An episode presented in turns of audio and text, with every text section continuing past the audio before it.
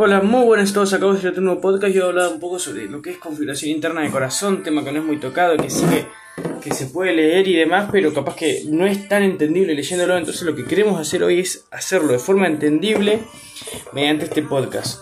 Vamos a hablar, obviamente, con el lenguaje apropiado, pero en el momento justo, en el momento apropiado.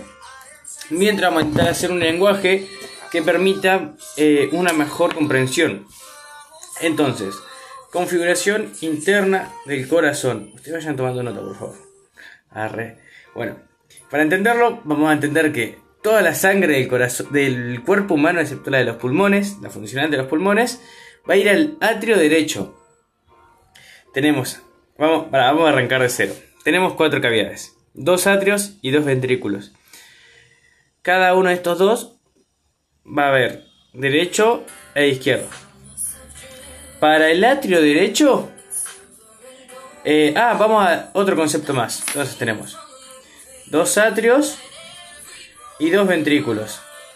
Los atrios van a recibir sangre y los ventrículos van a enviar sangre a diferentes lugares.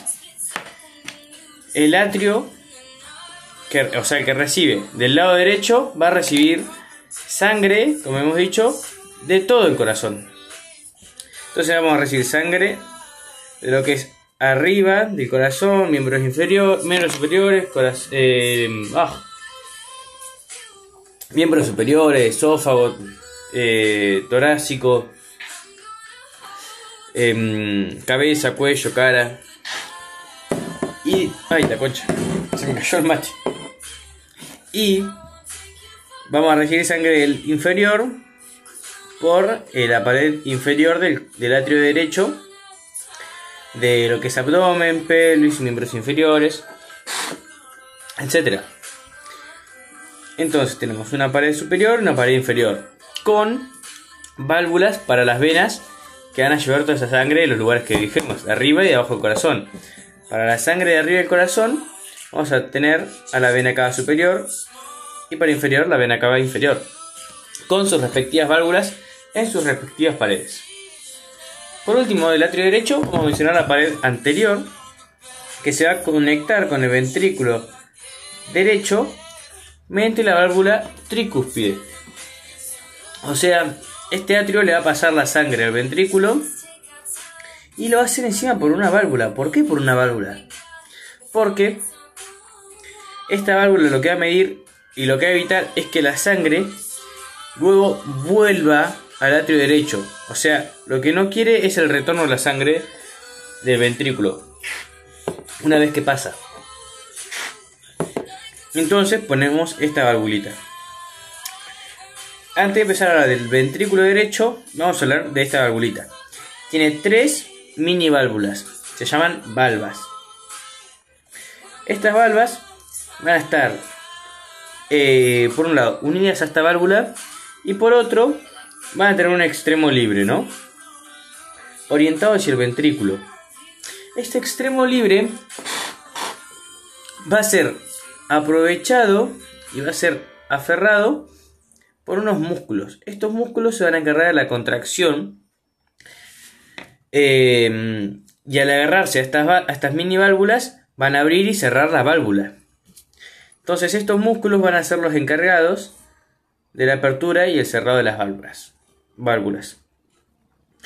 Eh, estos músculos se llaman papilares, son pilares de primer orden y se van a insertar entonces en eh, las mini válvulas. ¿Cómo se insertan? Mediante unas cuerdas tendinosas que quedan en su extremo eh, libre también, que tiene estos músculos. Y van a, de esta forma se van a atar a las mini válvulitas en su extremo libre también. Bueno, eso es todo por esta válvula tricúspide. Tricúspide porque tiene tres mini válvulas que se insertan a tres eh, musculitos, a tres músculos papilares.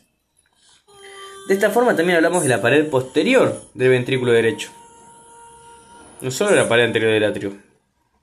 Entonces, pasa la sangre para el ventrículo derecho por esta válvula tricúspide y se va a ir por el extremo o por la pared superior, pero tirando hacia posterior por el tronco pulmonar. que va a ir hacia los pulmones, se va a oxigenar y va a ir hacia donde? Hacia el otro atrio, que también recibe sangre, pero esta vez de los pulmones, oxigenada. Es el atrio izquierdo. Esta sangre va a entrar por... ¿Por dónde les parece que entra para ustedes? Para el lateral, medial, superior, inferior, anterior, posterior. ¿Por dónde les parece? Bueno, entra por posterior. Eh, estas venas pulmonares van por el posterior del corazón, entran al atrio izquierdo, que está un poco más inferior que el derecho. Y. Bueno, está posterior, no vamos a entrar en detalles. Entra por esta pared posterior y se va a dirigir hacia anterior a la, una nueva válvula, pero que tiene solamente dos mini válvulas, dos valvas, que son por eso llamada esta válvula válvula mitral y no tricúspide. Esta válvula mitral entonces también tiene dos mini válvulas insertadas en esta válvula mitral y con un extremo libre. Donde se van a unir dos musculitos eh, que va a tener un extremo libre y un extremo fijo en la pared. La válvula anterior, esta mini válvula, hay una anterior y una posterior. La anterior se va a insertar en el extremo libre de un músculo que se inserta en la pared lateral. Y la posterior se va a insertar, la válvula posterior, en un musculito que tiene el extremo libre y el extremo fijo, perdón, de este musculito es la pared inferior. De esta forma se forma la válvula mitral. Luego pasamos la sangre, toda oxigenada, al ventrículo izquierdo, donde vamos a tener la pared medial a un tabique interventricular. ¿Por qué digo la pared medial? Porque si. Mm, porque en esta pared es la que va a contactar con el ventrículo derecho. Entonces tenemos un tabique que hace separar los ventrículos. Por eso se llama interventricular. Eh, en la pared medial, en la posterior tenemos la válvula mitral. En la pared lateral vamos a tener unos pilares de tercer orden que se llaman eh, eh, creo que es algo caver, porción cavernosa. Eh, se llaman músculos pectiños, pero se les puede decir también algo de cavernoso. Trabéculas carnosas, ahí está. Pero son músculos pectiños. Y hacia anterior eh, tenemos el vértice de este, de este ventrículo. Las paredes de este ventrículo izquierdo eh, son un poco más gruesas. ¿Por qué? Porque tienen que soportar más sangre, más presión, porque esta sangre va a ir para todo el corazón. Entonces, al impulsarla, tienen que impulsarla con mucha potencia. Bien, entonces tienen paredes mucho más carnosas. Em, por último, esta sangre va a salir del cono arterioso que se encuentra hacia superior, en la pared superior, de este ventrículo derecho y de ahí va a ir al seno seno eh, coronario que es igual a una dilatación que se encuentra en la válvula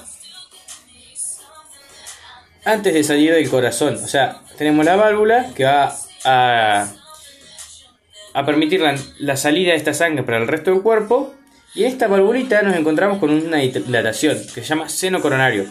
A partir de esta dilatación se pueden formar unas arterias que van a irrigar funcionalmente, eh, perdón, van a irrigar la estructura del corazón. Se llaman las arterias coronarias y son importantísimas. ¿Por qué? Porque sin esas el corazón no tendría irrigación y al no tener irrigación no podría funcionar. No tendría la estructura disponible para la función, la función entonces tampoco y no tendríamos sangre en el cuerpo.